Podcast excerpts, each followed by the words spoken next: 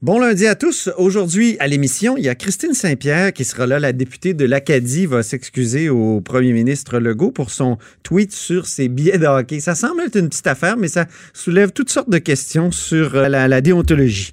Et ensuite, il y aura l'historien et journaliste à la recherche Dave Noël qui sera avec nous pour lui présenter sa chronique sur les chiffres de l'histoire, les anniversaires dont les chiffres ne sont pas toujours ronds. Mais d'abord, il y a avec nous en studio un vadrouilleur.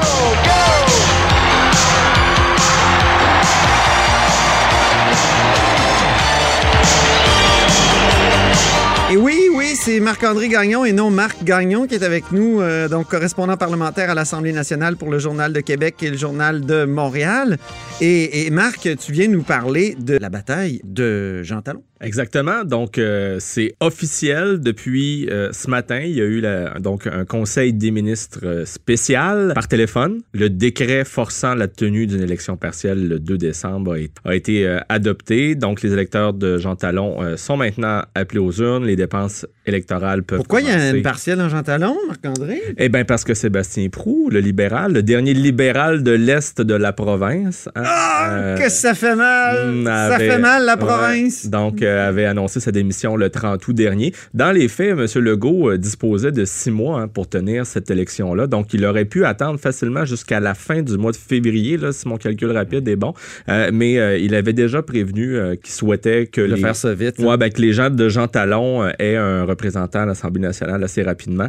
Puis là, Euh, rappelons il que attendait premier- l'élection fédérale. Ben oui. 1er octobre 2018, euh, les libéraux ont quand même un député dans Gaspé, euh, le soir, là, je veux dire, un député dans Robertval, puis un député dans Jean Talon. Puis mais en un an, ils ont perdu les trois, alors ils se retrouvent uniquement dans leur fief de, de l'ouest de Montréal. Voilà. Donc, plus jamais le Parti libéral euh, et le Parti de Montréal, comme certains hein? euh, s'amusent à le dire. Exactement. Il reste que Jean Talon, c'est un château fort euh, libéral. Donc, Oui. euh, il reste à voir si euh, ils vont être capables de le conserver. Donc, euh, les caquistes misent à nouveau sur Joël Boutin, Oui. qui est aujourd'hui donc la directrice de cabinet euh, de de- d'Éric Kerr, le ministre délégué à la transformation numérique. Avant ça, elle a travaillé pour National. Elle a été impliquée dans un- une initiative qui s'appelle Femmes euh, Alpha.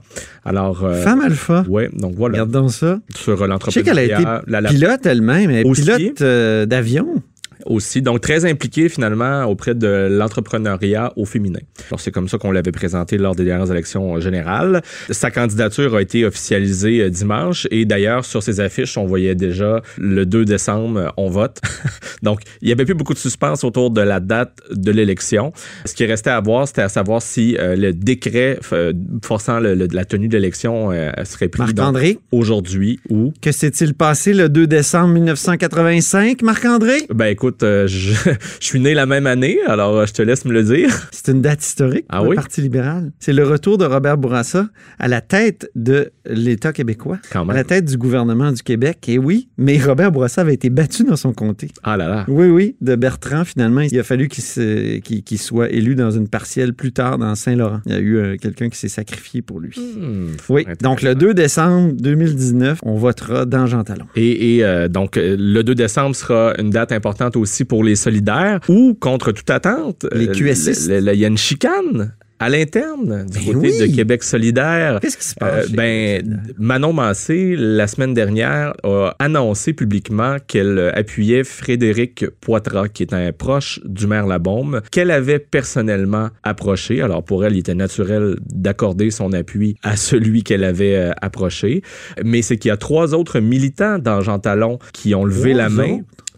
Qui ont levé la main, qui sont, qui sont actifs déjà depuis Ah oui. plusieurs semaines, qui ont fait signer des cartes de membres et qui souhaitent euh, être candidats. Parmi eux, il y a Olivier Bolduc, qui avait tenté sa chance contre Marc Picard dans le caquiste, là, dans Chute de la Chaudière aux dernières élections générales. José-Frédéric Biron, qui est une ex-employé euh, de l'aile parlementaire solidaire, qui est maintenant fonctionnaire. Et Cédric Véraud, un jeune euh, militant de 19 ans, qui, lui, la semaine dernière, aussitôt qu'il a vu que Manon Massé avait publié publiquement, euh, donc Frédéric Poitras, a émis un communiqué dans lequel il reproche à l'establishment du parti de s'en prendre au fondement même de Québec solidaire, c'est-à-dire tous ces principes de participation euh, démocratique euh, et tout ça. Est-ce qu'il va y avoir une, une investiture une ouverte? investiture, donc euh, mercredi, cette semaine. Donc, il reste à voir quel choix ils feront. Et pour ajouter son poids dans la balance, la députée de Tachereau, Catherine Dorion, a annoncé aujourd'hui même sur sa page Facebook qu'elle, comme Manon Massé, allait appuyer euh, Frédéric Poitras. Amir Kadir était de passage dans Jean Talon vendredi dernier. Mais ben oui, il reprend euh, du service, Amir Kadir. Donc, et euh, il nous a raconté au journal que toute la machine de Québec solidaire sera mise à profit de celui ou celle qui sera désigné comme candidat ou candidate pour Québec solidaire dans Jean Talon. Ils veulent vraiment faire une percée ou quoi? Ah, ben, en tout cas, ils, sont confiants de, faire une percée là, dans Jean Talon? C'est ce qu'ils espèrent. Et Amir Kadir promet que les solidaires vont causer la surprise euh, dans Jean Talon comme ils l'ont fait dans Sherbrooke, dans Rouen-Noranda, dans Tachereau, dans Jean Lesage. Reste c'est vrai que dans Jean Talon, il y a l'Université Laval. Donc, il y a beaucoup d'étudiants qui peuvent voter, puis c'est sûr que c'est une clientèle qui peut être favorable à Québec solidaire. Oui, et, là, on voit que les solidaires se collent énormément euh, à la mobilisation qu'il y a pour le climat, veulent se servir de cet enjeu-là euh, comme moteur pour leur campagne dans Jean Talon. Et pour ce qui est de la CAQ, ben, après avoir fait un enjeu d'élection euh, fédérale, euh, ben François Legault croit que c'est une occasion pour les électeurs dans Jean Talon, euh, s'ils appuient de façon majoritaire la CAQ, d'envoyer un message et de dire, je cite, on vous supporte sur la loi 21 ben pour interdire les signes religieux. Il est comme revenu là-dessus. Mais ce qu'il ne dit pas, et je suis allé voir les statistiques et c'est quand même intéressant, toi qui aimes les chiffres, euh, c'est que euh, près d'environ 15% euh, des électeurs, des de la population, en fait, dans Jean Talon, est issu de l'immigration. Donc, euh, ça m'étonne quand même que cet enjeu-là euh, soit soulevé. Attention, il y a beaucoup d'immigrés maghrébins qui sont favorables à la laïcité. Aussi. Vraiment. On peut pas, peut pas généraliser. Euh, c'est aussi dans Jean Talon qu'on retrouve la tristement célèbre Grande Mosquée de Québec. Oui. alors voilà, donc ça fera partie... Tu vas pas parler des libéraux? Encore une fois, des enjeux. Ben, J'allais en, t'en parler, évidemment. Il reste 30 secondes. Oui, ben rapidement, Gertrude Bourdon, on en parle déjà depuis plusieurs semaines, donc sa candidature sera officielle euh, donc demain euh, par les libéraux dans un café du boulevard Laurier. Euh, Laurier. Et on a appris ce matin que tous les députés de l'aile parlementaire libérale ont été invités à se rendre sur place pour appuyer Mme Bourdon.